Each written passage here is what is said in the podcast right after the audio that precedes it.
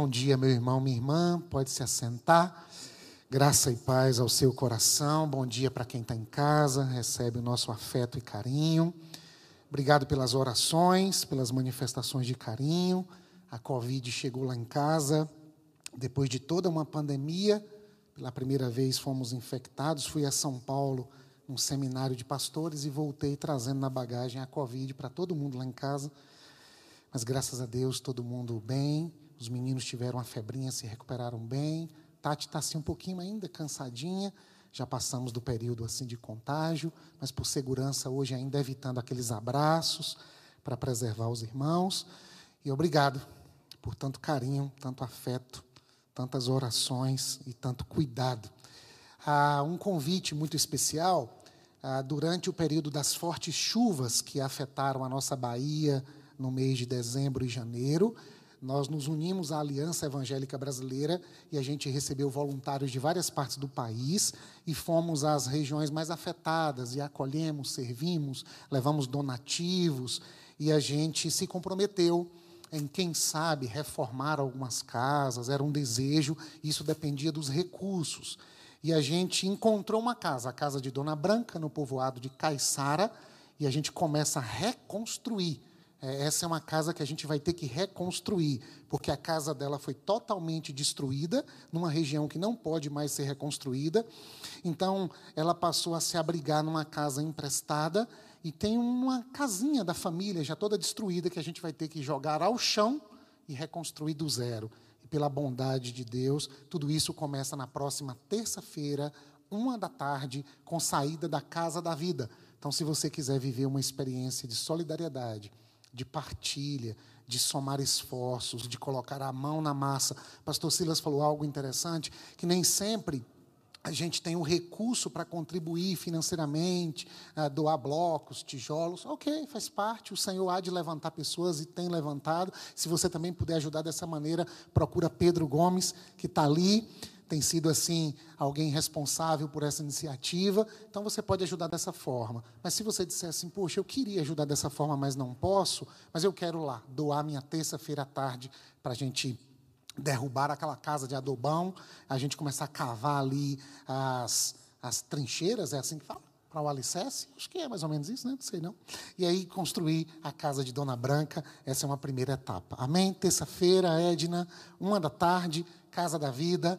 Ah, se você for de carro, vai ser joia. Se você não for de carro, tem carona. E louvado seja Deus. Amém, minha gente? Abra sua Bíblia comigo, por gentileza, em João capítulo 1.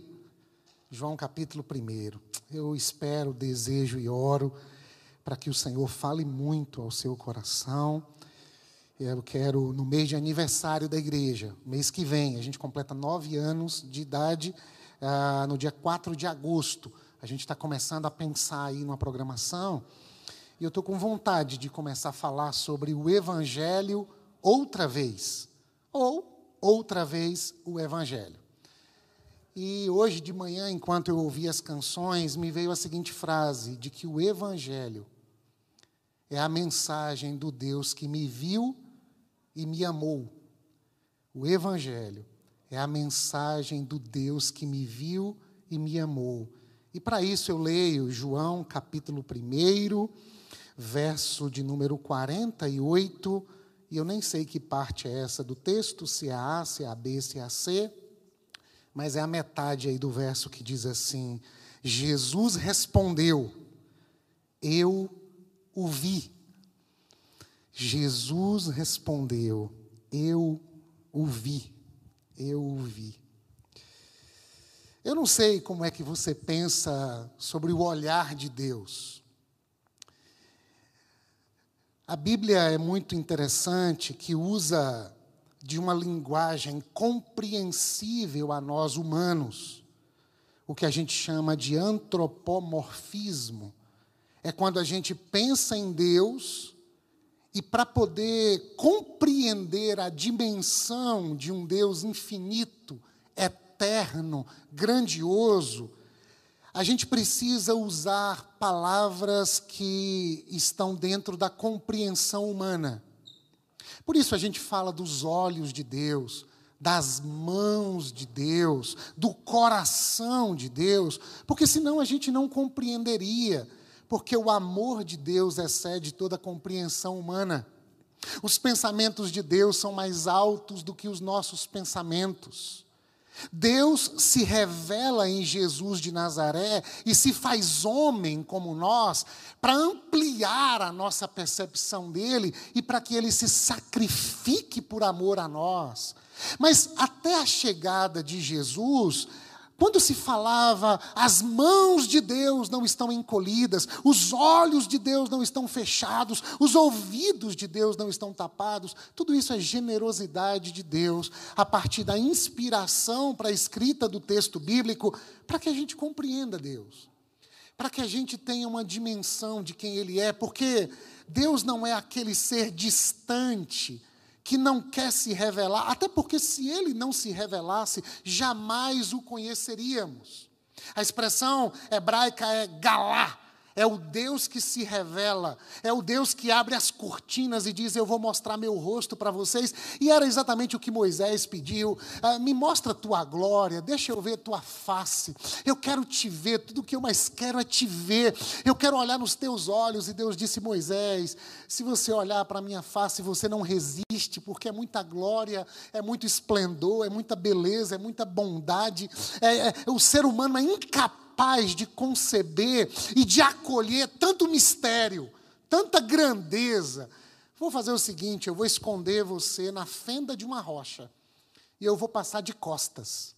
Você vai conhecer o meu caminho, você vai ver o meu rastro, você vai perceber que por onde eu passo, maravilhas acontecem, porque o meu caminho é o caminho do amor.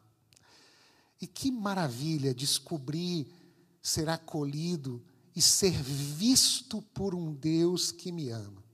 Pastor Silas pregou na semana passada sobre o Evangelho de João e trouxe informações muito importantes da singularidade do Evangelho escrito pelo apóstolo João.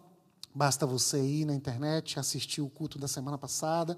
Eu não vou me ater a essas informações. Mas o capítulo primeiro é muito bonito, porque João começa falando tão somente de quem é Jesus. No princípio era o Verbo, no princípio era a palavra, João 1, verso 1. A palavra estava com Deus, a palavra era o próprio Deus. Ou seja, Jesus é Deus. Jesus é a segunda pessoa da Trindade. Jesus é a expressão exata do ser de Deus. Paulo escreve aos Colossenses no capítulo 1 e diz que nele, em Jesus, habita corporalmente toda a plenitude da divindade.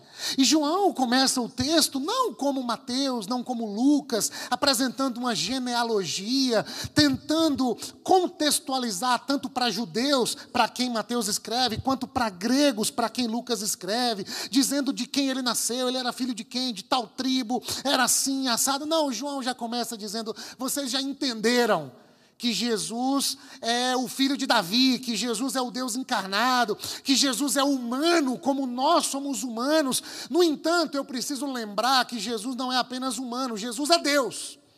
Jesus é o Deus que veio ao nosso encontro, Jesus é o Deus que olhou para nós com amor, Jesus é Deus perto de nós, Jesus é Emanuel, Deus com a gente. Vimos sua glória, cheio de graça e de verdade. E se tem um termo que você poderia sublinhar hoje, depois do almoço, em João capítulo 1, é a palavra viu, ver, olhou e as demais derivações deste verbo presentes no capítulo 1. São muitas, eu grifei várias delas, ao ponto de perder as contas.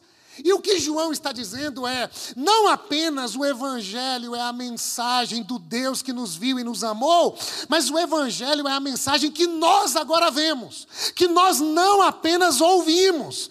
O Evangelho é a mensagem que nós vemos. Por quê? Porque nós vemos e vimos a Sua glória como a do unigênito do Pai, do Filho único do Pai, do Filho que tem a mesma essência do Pai, do Filho amado do Pai. E João, quando escreve na sua carta, ele diz: Nós tocamos nele, nós comemos com Ele, nós estivemos com Ele, Deus veio ao nosso encontro, Ele olhou para nós e Ele não apenas acenou de longe, Ele não apenas falou de modo audível para que a gente, ouvindo Sua voz, pudéssemos segui-lo, não, Ele veio ao seu encontro, Ele abriu mão de muita coisa, o que no grego a gente chama de kenosis, e o pastor Silas poderia explicar isso melhor, quando Filipenses capítulo 2 vai dizer que sendo Deus, não teve por usurpação ser igual a Deus, não se apegou ao fato de ser Deus, mas a si mesmo se esvaziou e assumiu a forma humana. O Deus que se despe, o Deus que desce do trono, o Deus que abre mão do poder, ainda que momentaneamente, não que deixa de ser poderoso, mas abre mão de usar desses recursos para vir ao nosso encontro, porque se ele vem ao nosso encontro com todo o esplendor da sua glória, esse esplendor nos fulmina.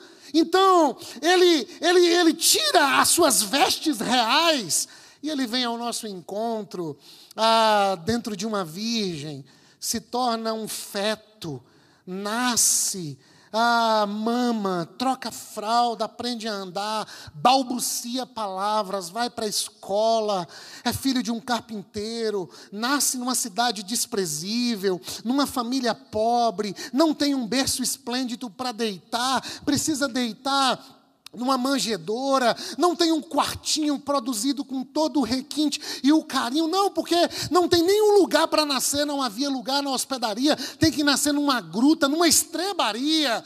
É o Deus que confunde as coisas sábias desse mundo com a loucura do seu amor e fomos salvos pela loucura da pregação.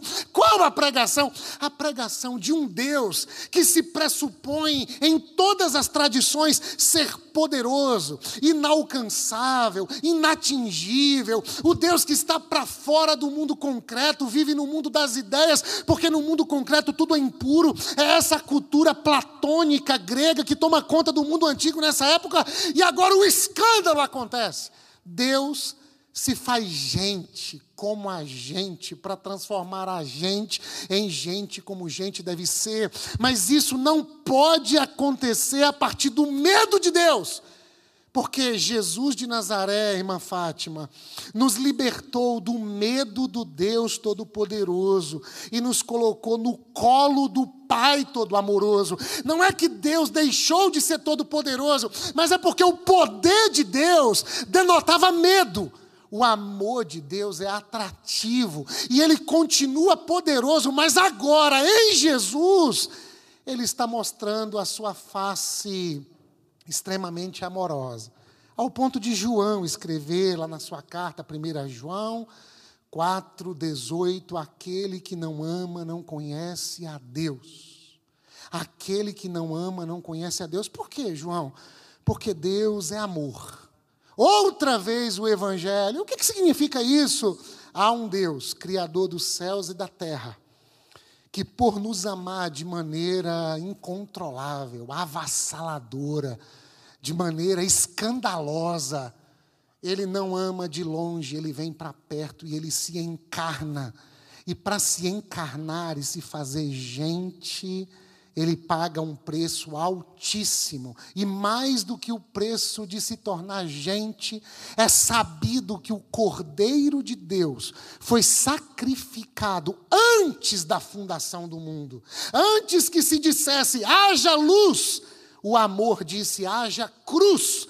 Deus se sacrificando em prol daqueles que ele haveria de criar. Se isso não for amor, o oceano secou. Se isso não for amor, não há estrelas nos céus. Se isso não for amor, eu não sei mais o que é.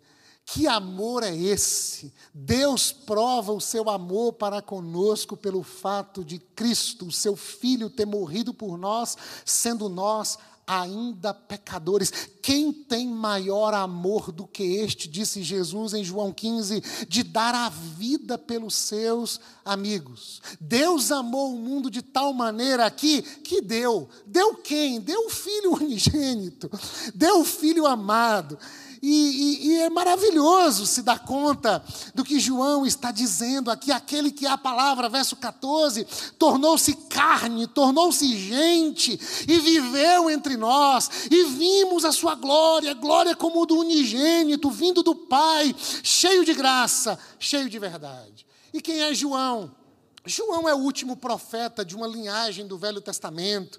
João é a voz que clama no deserto. João está dizendo para as pessoas: deixem o pecado, arrependam-se. Eu estou aqui com uma missão de aplanar os caminhos para que entre o Rei da Glória. E quando ele chegar, vocês devem segui-lo. E aí João está batizando, e João tem seus discípulos. Aí aparece Jesus, e o texto diz que quando João olha para Jesus e quando vê Jesus, está aqui em João capítulo 1, ele diz: Eis o Cordeiro de Deus que arranca o pecado do mundo. E, ah, talvez para a gente, dois mil anos depois, um cordeiro, para que um cordeiro? Como é que um cordeiro arranca o pecado do mundo? João está em sintonia com a tradição hebraica, com a tradição de Israel.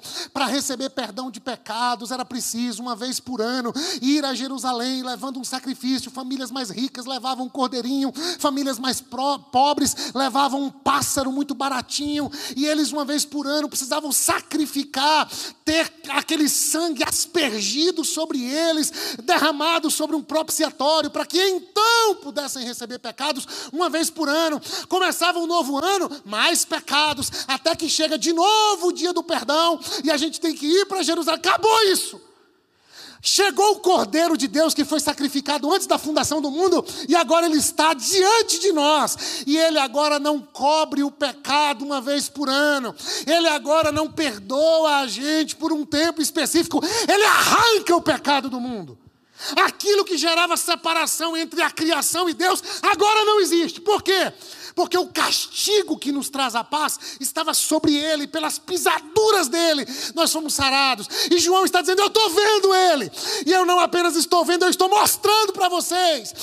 Eu não sou a verdade, eu não sou o Messias, eu não sou o libertador, eu apenas sou aquele que aponta para ele, e inclusive eu não sou digno de desatar as sandálias dos pés dele.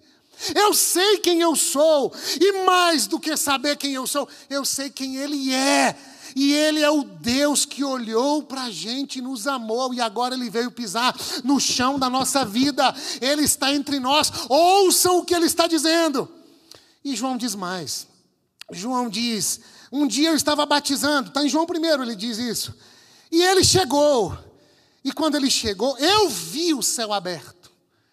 E eu vi o céu aberto, e uma pomba descia dos céus e pousou sobre ele. E Deus havia me dito, porque eu estava em dúvida: como é que eu vou saber quem é o Messias, quem é o Cristo, quem é o Salvador, quem é o Deus feito gente? E Deus me disse: fica tranquilo, eu vou te mostrar. E o sinal vai ser o céu aberto, uma pomba sobre ele. Só que João diz: eu vi mais. Eu vi os céus abertos, uma pomba sobre ele, e eu ouvi bem como todo mundo ouviu uma voz do céu dizendo: Este é o meu filho amado, em quem me comprazo. Na tradução da Bíblia, a mensagem está escrito assim: Este é o meu filho, escolhido pelo meu amor, a alegria da minha vida. Eu te vi. Como é que Jesus pode ver Natanael no texto que a gente acabou de ler? É porque esse Jesus primeiro é visto por um Deus que o ama, irmã Rai. E aí talvez você me pergunte, mas Jesus não tinha feito nada ainda? A Bíblia narra o nascimento, depois narra Jesus com 12 anos. Dos 12 aos 30 não se fala nada de Jesus na Bíblia, são 18 anos de silêncio acerca dessa pré-adolescência, adolescência e juventude de Jesus. Aí aparece Amarildo, Jesus com 30 anos, sendo batizado por João Batista, e Deus diz: Você é o meu filho, e eu te amo, você é escolhido pelo meu amor. E o Evangelho é essa notícia de que eu não preciso fazer nada para ser amado, Ele me ama. Jesus não fez um milagre, Jesus não pregou um sermão, Jesus não entrou na lógica da produtividade, da meritocracia, na lógica do que eu tenho que fazer alguma coisa para então ser reconhecido. Eu preciso cumprir os mandamentos, eu preciso entrar na lógica da minha religião. Eu preciso ter medo de Deus para então, tendo medo de Deus, me afastar de tudo que Deus disse que não gosta, para então eu me sentir amado, aceito, acolhido e tirar de mim esse senso de orfandade, de falta de pertencimento, nada disso. O Evangelho é a notícia. Eu te amo e ponto final. Não, eu te amo mais. Eu te amo e eu te amo e você tem. Eu te amo. E acordar de manhã, começar a vida, sabendo que Deus está olhando para mim do mesmo jeito que olhou para Jesus de Nazaré, e dizendo: Simvaldo, eu te amo. E o meu amor lança fora todo medo, meu filho. E o meu amor te cobre de multidões de pecados, e o meu amor acaba com toda a distância que havia entre mim e vocês, e o meu amor te traz para perto, e o meu amor te atrai, e o meu amor é sinalizado publicamente, para que todo mundo escute. E eu ouvi um pregador dizer que por vezes Deus grita audivelmente, para que todo mundo escute sobre o amor dele por nós, por mim, por você. O amor dele dirigido a, pessoalmente, individualmente a você. E esse pregador disse: ele faz isso para iniciar uma nova fase na nossa vida. Porque a gente sabe disso e dizer, o evangelho outra vez, ah, de novo essa história. É porque você não sabe da história de Natanael. É porque você não sabe dos encontros de João, capítulo 1. É porque você não sabe das pessoas que estão aqui hoje de manhã e algumas delas precisam hoje, de algum modo, um gesto de Deus, deixando claro para todo mundo: eu te amo, você é minha filha amada, você é o meu filho amado, a alegria da minha vida. E é esse Jesus, amado por Deus e por amado, agora faz as obras que veio para fazer, e não faz as obras para então mendigar o amor e o favor de Deus, como aprendemos o tempo todo no ambiente religioso. Faça campanha, sete voltas em Jericó, sete voltas em Jerusalém, hora de madrugada, a fila é menor, vai para o monte. Tudo isso pode ter um lugar na sua disciplina espiritual, mas jamais fazer disso a possibilidade de cativar o amor de Deus. Deus não precisa do meu movimento para que Ele me ame. O movimento de Deus é um movimento de amor desde antes da criação do mundo. Agora, movido pelo amor de Deus, eu quero obedecê-lo, eu quero amá-lo, eu quero honrá-lo, eu quero viver para Ele, eu quero me entregar para Ele, embora eu não consiga. Embora ainda há algo em mim que coopera, conspira, que me provoca contra esse amor de Deus, e Ele é insistente. O Deus que é visto, o Deus que ouve a voz do Pai, o Deus que é marcado pelo amor do Pai publicamente, para então virar uma chave no seu ministério, e é aqui que começa o ministério de Jesus, é agora o Deus que vai ao encontro de João Batista. E João capítulo 1 diz que Jesus vai ao encontro de João Batista. João capítulo 1 diz que Jesus vai ao encontro de André. Aí André encontra Simão Pedro, seu irmão. Aí João capítulo 1 diz que ah, Jesus vai ao encontro de Natanael. E Natanael significa dom de Deus, presente de Deus. E eu estava num seminário de pastores, e um pastor abriu o coração e chorou muito, um querido pastor eu acompanhava pela internet, pude participar de um seminário sentado pertinho do lado, e ele chorou muito. E quem dirigia o seminário disse: Meu filho, deixa eu te dizer uma coisa. Com sotaque português de Portugal, embora more no Canadá há mais de 10 anos, esse pastor disse: Você já leu Sofonias, meu filho? E aquele pastor jovem chorando, e o pastor Paulo Pascoal disse: Leia Sofonias e descubra um Deus que canta de amores por você. Um Deus que canta quando te vê. Um Deus que se alegra quando olha para você. Um Deus que tem prazer em olhar para você. Um Deus que é tão amoroso que não mediu não mediu as consequências quando se sacrificou por amor a você. Como é que esse amor de Deus interage com o seu momento? Em outras palavras, você é Natanael. Você é um presente de Deus. Você é um dom de Deus. Aí você diz: Ah, mas miserável homem que sou.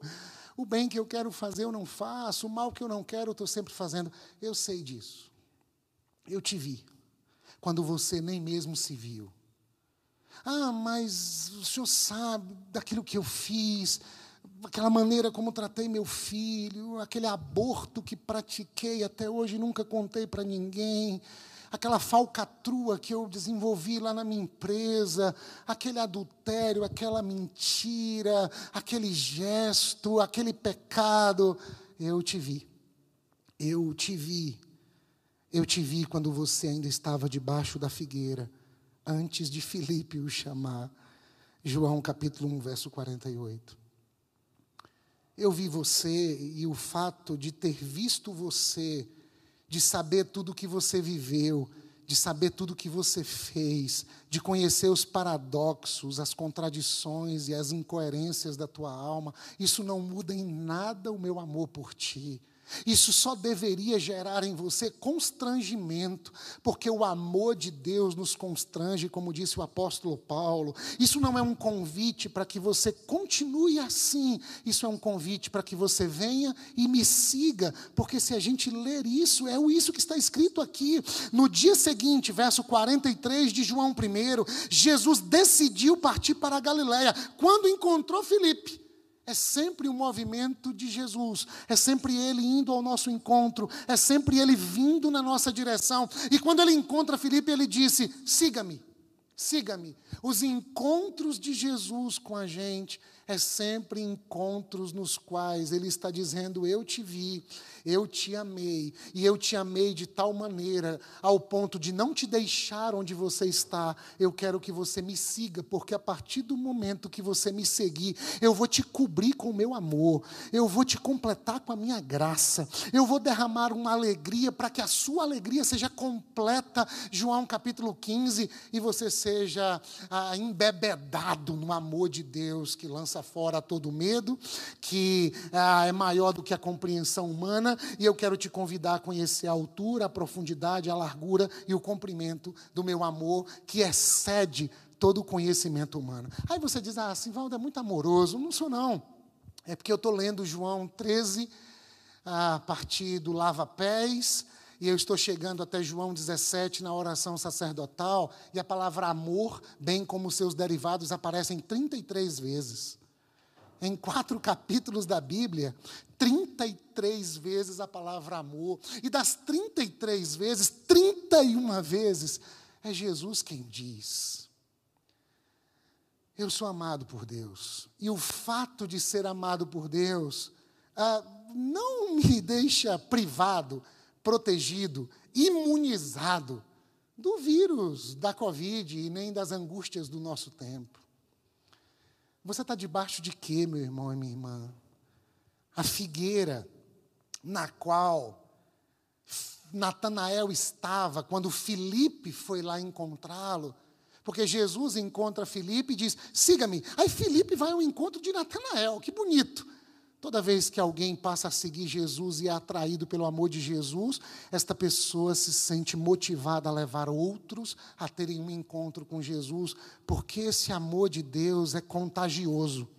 Gladys Cabral disse que se um vírus tem a capacidade de se difundir de pessoa a pessoa, a fazer um estrago no mundo, imagina quando for o amor. Imagina quando o amor de Deus nos cobrir de tal modo que a gente for contagiando um ao outro com esse amor de Deus, com esse amor de Deus, com esse amor de Deus, até que o amor de Deus cubra a terra como as águas cobrem o mar. Felipe vai buscar Natanael. Aí Felipe diz para Natanael assim: ai, verso 45: Felipe encontrou Natanael e lhe disse: Achamos aquele sobre quem Moisés escreveu. Achamos significa há tantos anos nós procuramos. Achamos significa era a nossa procura, era a nossa expectativa. E aí eu me autorizo a perguntar a você: o que, que você tem procurado? Quais são as suas buscas existenciais mais profundas? Coisas que a gente procura sem nem saber porquê. Interessante que nesse encontro de pastores, a gente foi ouvindo histórias, um tempo de partilha, de tanto choro. E volta e meia aparecia um pai e uma mãe na história. É meu pai, é minha mãe, é meu pai, é minha mãe. E aí Cassiano, Pedro, ministrou a ceia com um pranto, um momento maravilhoso. E Cassiano disse: Que coisa, né? Sempre tem um pai e uma mãe na história. Sempre tem uma história por trás da história. Sempre tem um caminho que acaba de algum modo pavimentando o nosso atual caminho e a gente vai agindo sem nem saber por quê. E algumas pessoas são movidas por uma carência, outras pessoas são movidas por um desejo ardente de aprovação. Outras pessoas precisam ser reconhecidas e elas fazem tudo para serem reconhecidas. Uma vez eu ouvi uma pessoa dizer assim: eu, eu sirvo todo mundo, eu faço bem para todo mundo, eu, eu cuido de todo mundo. E um dia eu parei para pensar e eu me dei conta de que eu faço bem para todo mundo, tentando gerar uma dívida nas pessoas para comigo, porque eu tenho medo de ficar sozinha na minha vida mais madura, na minha velhice, e eu gostaria que pessoas tivessem um débito comigo para que na minha velhice cuidassem de mim. Olha que coisa! Todo mundo olhando e dizendo quanto amor, quanta generosidade, quanta solidariedade, mas a pessoa, quando se olhou, ela disse: Eu estou debaixo de um tipo de figueira. Qual figueira?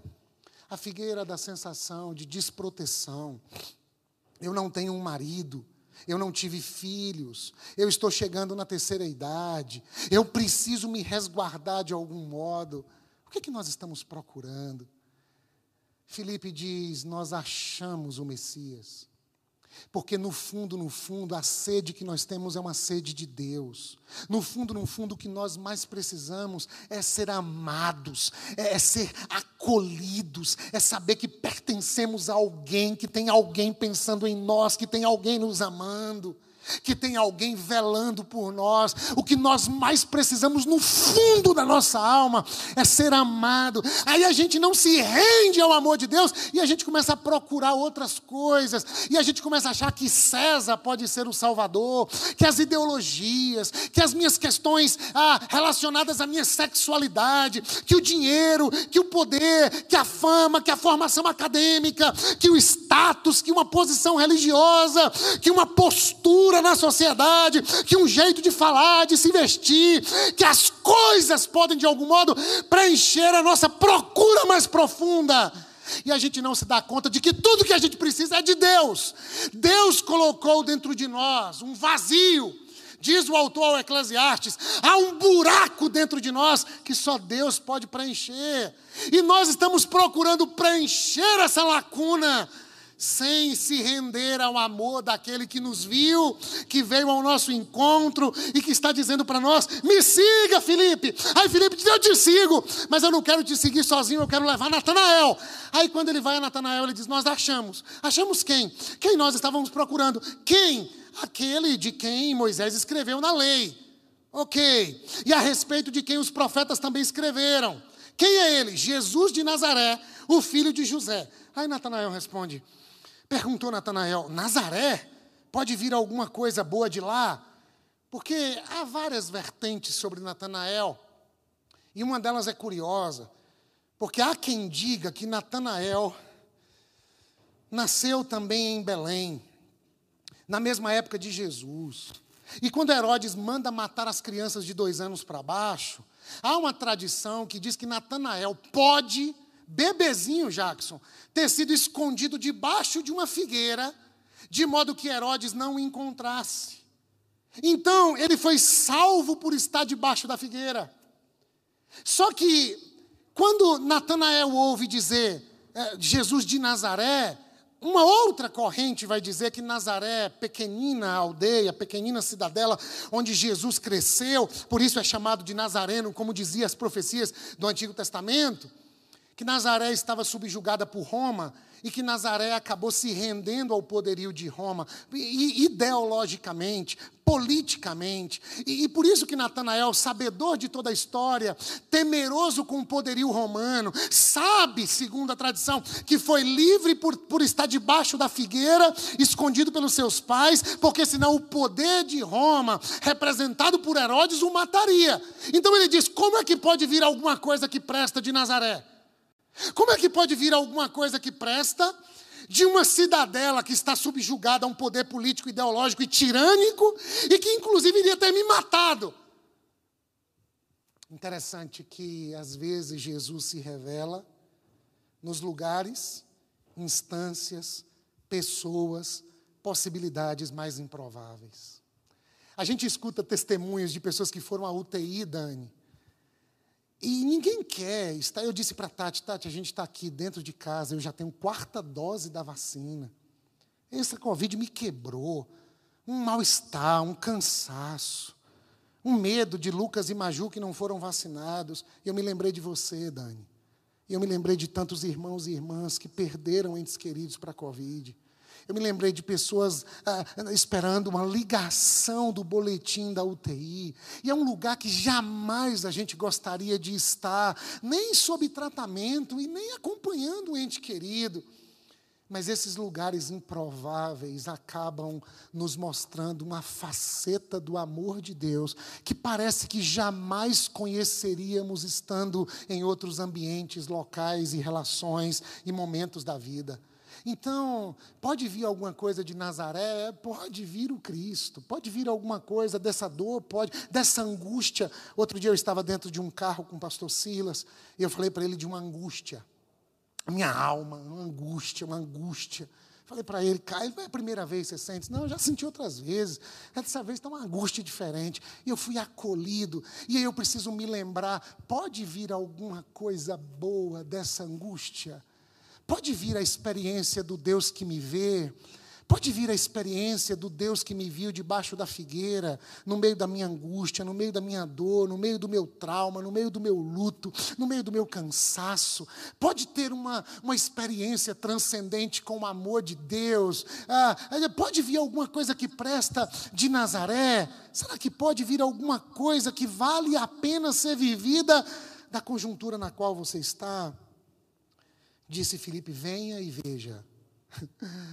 Não dá para te dizer tudo, viu, Natanael? Tem coisas no Evangelho que eu não vou conseguir te ensinar. Tem coisas no Evangelho que é a mensagem do Deus que me viu e me amou, que você tem que vir e você tem que ver. Porque Ele te viu, Natanael. Ele me viu e foi me buscar. Ele viu João, ele viu André, ele viu Pedro. Dele ele nos viu antes da fundação do mundo e ele veio me buscar. Não adianta a gente ficar daqui só conversando. Venha e veja. Venha e veja. Se aproxime, queira conhecer.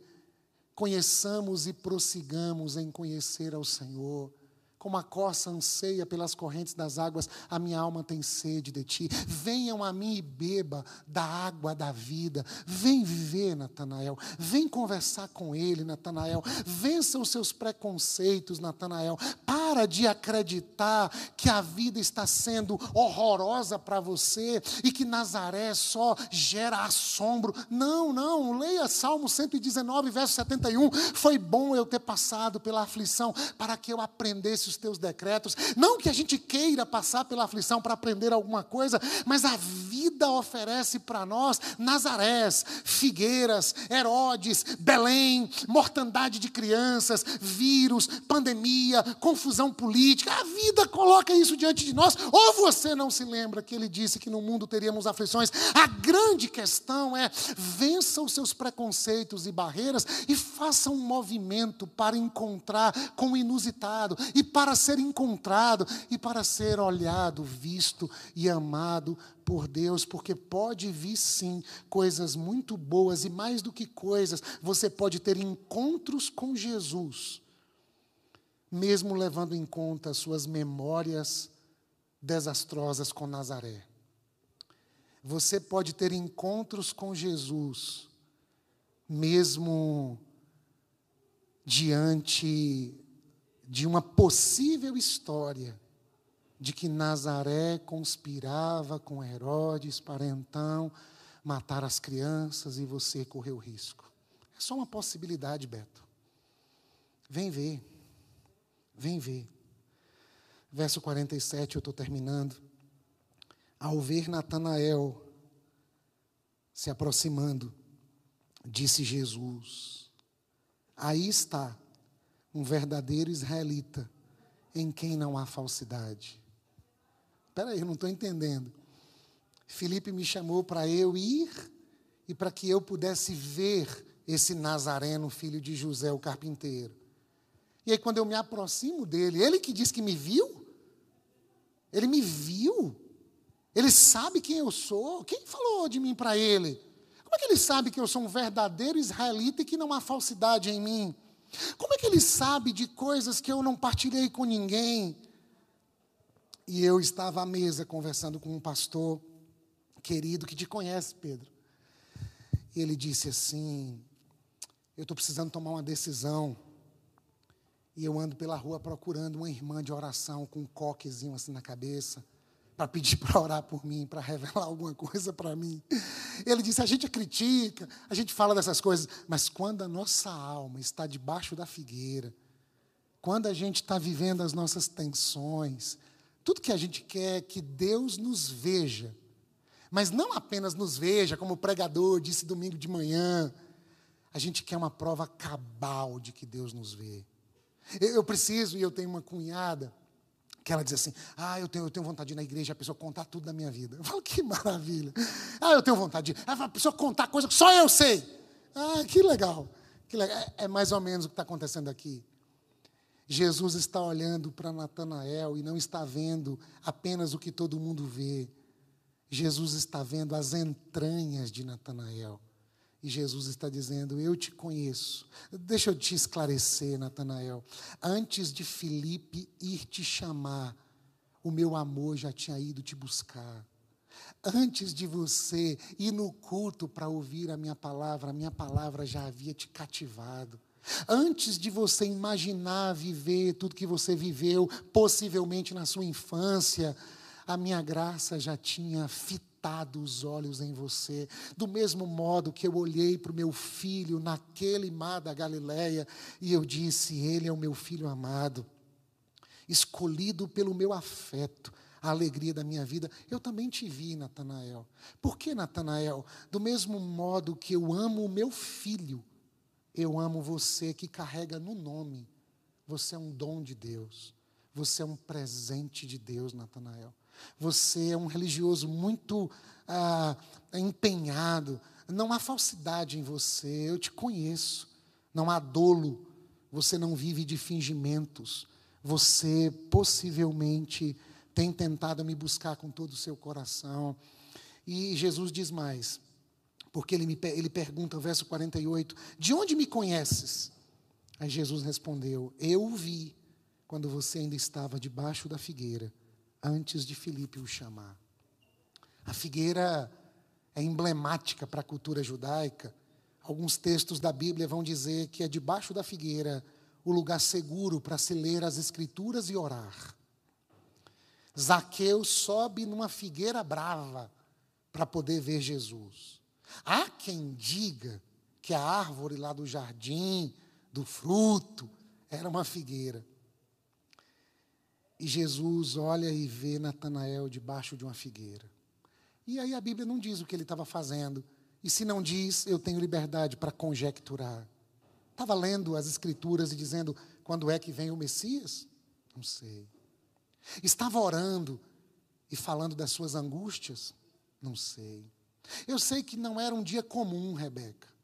Não era um dia assim, tomei banho, escovei os dentes, comi, fui para o trabalho. Porque porque se alguém disse para você assim, eu te vi hoje enquanto você tomava banho, você tomei banho normal hoje. Que ousadia é essa? Você está me vendo quando eu estou tomando banho? Você está maluco, seu ousado? Eu te vi hoje tomando café. Ah, o café hoje foi tão normal que eu nem lembro que eu comi. Mas, mas tem dias que eles são inesquecíveis, irmãos. Tem dias que ficam marcados por toda a nossa vida. Tem dias na nossa vida que só de pensar gera uma emoção dentro de nós. Tem dias da nossa vida que eles são contados para sempre. Sejam dias de glória, nascimento do filho, como Paulinha, irmã de Tiagão, está vivendo, João nasceu. E é um dia inesquecível. Casamento, formatura. Mas tem dias de despedidas, tem dias de lamento, tem dias de pecados e pecado, tem dia de choro, tem dia de uma loucura e uma alucinação que toma conta da gente. Tem dia que a gente não entende nada. E eu, eu li essa semana um lembrete de nove anos atrás. Facebook tem essas coisas. E um amigo pastor escreveu assim, há nove anos atrás, na, na linha do tempo do meu Facebook, e disse: Eu não entendi direito o que aconteceu, nem preciso entender. Saiba que eu estou aqui como um amigo para você. E era o momento que eu me despedia da Igreja Batista Betânia, que eu carrego no coração com muito amor, e naquele dia eu deixava de ser um dos pastores daquela igreja. Dias assim a gente não esquece. E quando pensa em esquecer, o Facebook ainda acha de, de lembrar. E parece que Natanael está num desses dias. Eu te vi debaixo da figueira, antes de Filipe chamar você. Eu venho hoje de manhã perguntando para mim: onde é que os meus irmãos estão? Que figueira é essa, desse tempo que eles estão vivendo? Eles estão debaixo de quais pensamentos, sentimentos, afetos, dores, decepções, perdas. Eles estão debaixo de que frequência da espiritualidade? Qual é a estação que eles estão vivendo? Eles estão cheios do espírito, eles estão tropeçando na fé, eles estão vivendo uma conjugalidade saudável, ou o casamento está à beira do divórcio. Alguns estão debaixo de uma solidão, outros convivendo com um aperto financeiro sem precedentes, alguns convivendo com um caroço e a suspeita de um diagnóstico que vai tirar o chão yeah e aí o evangelho outra vez é anunciado, e Jesus sussurra no ouvido de homens e mulheres que reiteradas vezes Deus está dizendo: Eu te amo, você é o meu dom, você é o meu afeto, você é o meu presente para o mundo. E o fato de estar debaixo dessa figueira ou desse momento não significa que eu te deixei, que eu te abandonei, que eu não estou te vendo, que a minha mão não está estendida, que os meus olhos estão fechados, de modo algum. O fato de passar por esse momento é que isso faz parte da vida, mas eu te vi, eu te vejo. Eu estou olhando para você, a minha mão está estendida para abençoar, os meus olhos estão voltados para você, para dizer o quanto eu te amo. A minha palavra está dirigida para você, dizendo: Eu te vi, meu filho amado, minha filha amada, alegria da minha vida. Não confunda as adversidades do tempo presente com a glória do meu amor que há de ser revelada sobre você através de Cristo Jesus, o meu filho. Não permita que a sua visão sobre mim seja confundida com a sua visão do seu tempo presente. Eu estou vendo você e eu estou com você a despeito do lugar, da figueira, dos sentimentos e do que você está fazendo aí nesse lugar. Então Natanael declarou: Mestre, tu és o filho de Deus Tu és o rei de Israel. O que é que você estava fazendo nessa figueira, Natanael? Que o fato de Jesus ter visto faz você cair de joelhos diante dele, reconhecendo-o como ele é e aperfeiçoando a leitura que Felipe fez, porque Felipe disse: Ele é o que Moisés falou, ele é o que os profetas falaram, ele é o filho de José de Nazaré. Agora Natanael diz: Não, ele é mais do que isso, ele é o filho do Deus vivo, porque só o filho de Deus poderia poderia ter me visto debaixo daquela figueira. E quem sabe, quem sabe Natanael está de fato fazendo menção à história que ele ouviu: você morreria nas mãos de Herodes, fora escondido debaixo da folhagem da figueira, e o amor de Deus te guardou. E anos depois, talvez 30 anos depois, aparece Deus encarnado dizendo: Eu te vi debaixo daquela figueira. Eu te vi quando você era um menininho de dois anos. Eu te guardei, eu te protegi. E isso me encanta, de pensar que Deus me conhece desde quando eu era uma substância sem forma no ventre da minha mãe. Salmo 139. Isso me encanta. A minha mãe contar a história de que ela e meu pai, há pouco tempo de casados, já se casaram um pouco mais maduros. Minha irmã na mesa, Simara, meu irmão Rodrigo, e ela disse que passava assim naquela mesinha com aquelas crianças e dizia: "Tá faltando alguém. Tá faltando alguém". E aí eles decidem ter mais um filho e nasce Simvaldo o nome do pai, o caçulinha, e pensar que antes da minha mãe querer me ver naquela mesa, o meu Jesus me viu e disse: Eu estou cuidando de você, eu te amo, você é meu filho amado.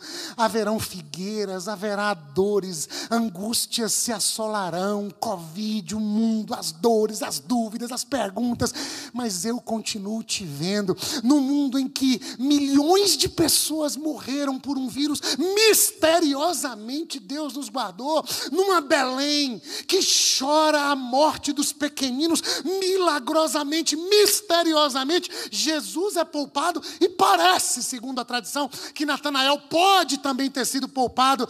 E a resposta para isso é: Eu te vi. Ah, mas e por que, que os outros não foram? Não sei. A Bíblia não contou, mas a Bíblia está contando: Eu te vi. Eu te vi. Eu te vi naquele dia, Thaís. Eu te vi naquele dia, Celo. Eu te vi naquele dia, Rai. Naquele dia. Naquele dia do luto, Rai. Os olhos do Senhor estavam sobre ti. E os olhos do Senhor sobre ti se fizeram mãos que te carregaram no colo. E por causa desse amor, a igreja se reúne domingo para dizer: Tu és o filho de Deus.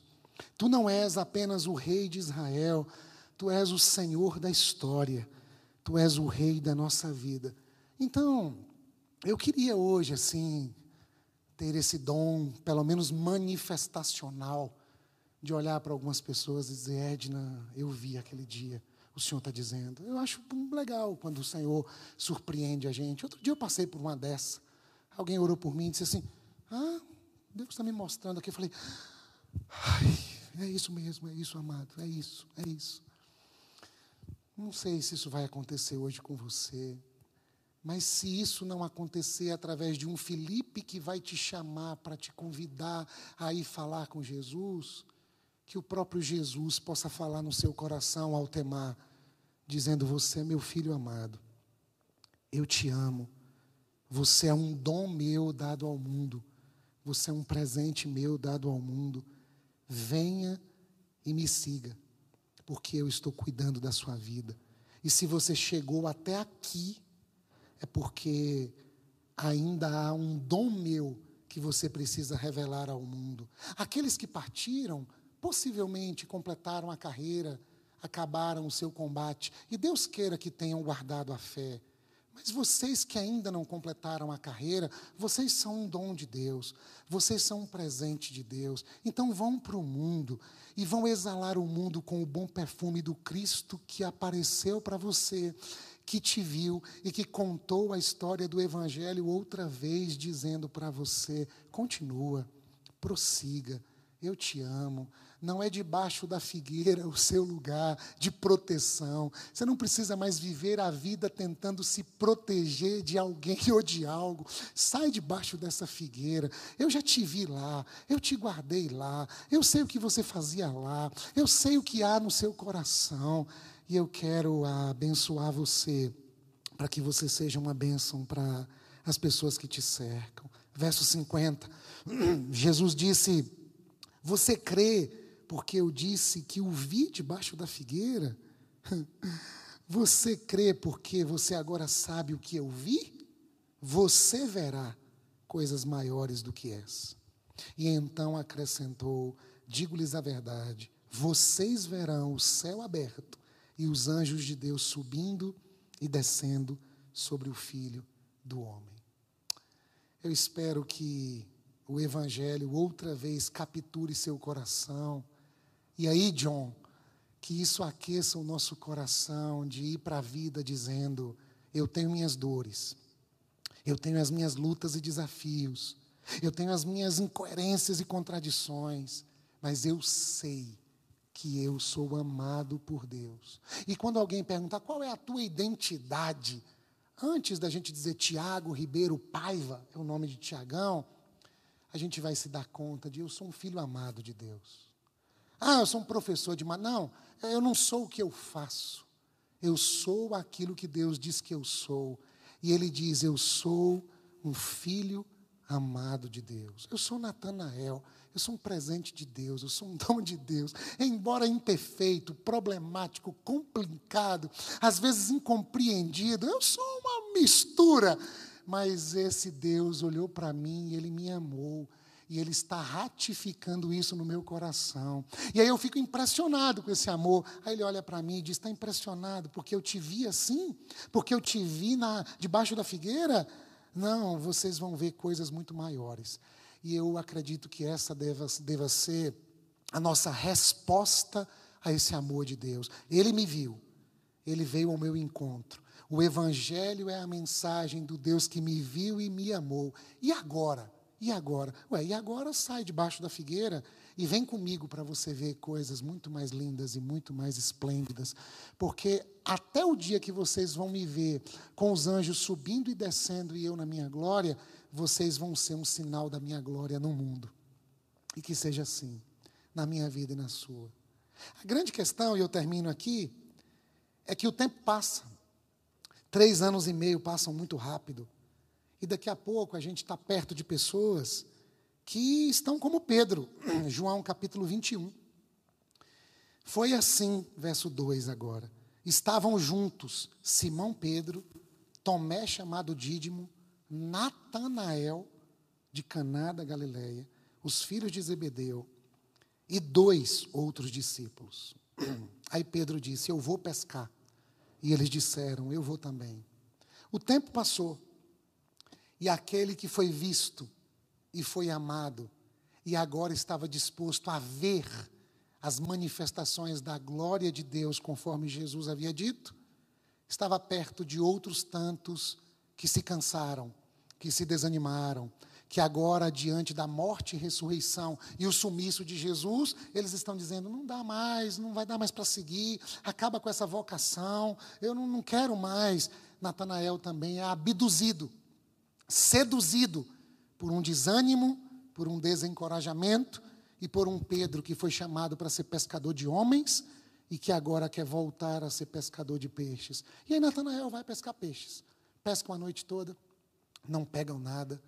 E o Evangelho, outra vez, Jesus vai à praia, do mesmo modo que foi ao encontro de Filipe, que colocou Filipe para encontrar Natanael, do mesmo modo que encontrou Natanael, Jesus vai ao encontro de Natanael. Embora João capriche na conversa de Jesus com Pedro, a conversa de Jesus com Pedro é também a conversa de Jesus com a gente. Tu me amas, Natanael. Tu me amas, Natanael. Tu me amas, Natanael. Eu já provei o meu amor por ti, Natanael. Quem sabe aos dois anos, guardando você debaixo da figueira. Quem sabe quando você tinha por volta de 30, dizendo que eu te vi debaixo da figueira e sabendo que você é um israelita no qual não há falsidade. Olha eu outra vez na beira da praia, dizendo para você, meu filho amado, meu presente, meu dom, meu afeto profundo, escolhido pelo meu amor, alegria da minha vida. Olha eu de novo na praia da tua vida, você querendo desistir de novo e eu dizendo para você: me segue, Natanael. Anda comigo, Natanael. Fica comigo, Natanael. Anda na minha presença e ser íntegro, Natanael. Eu te amo, Natanael.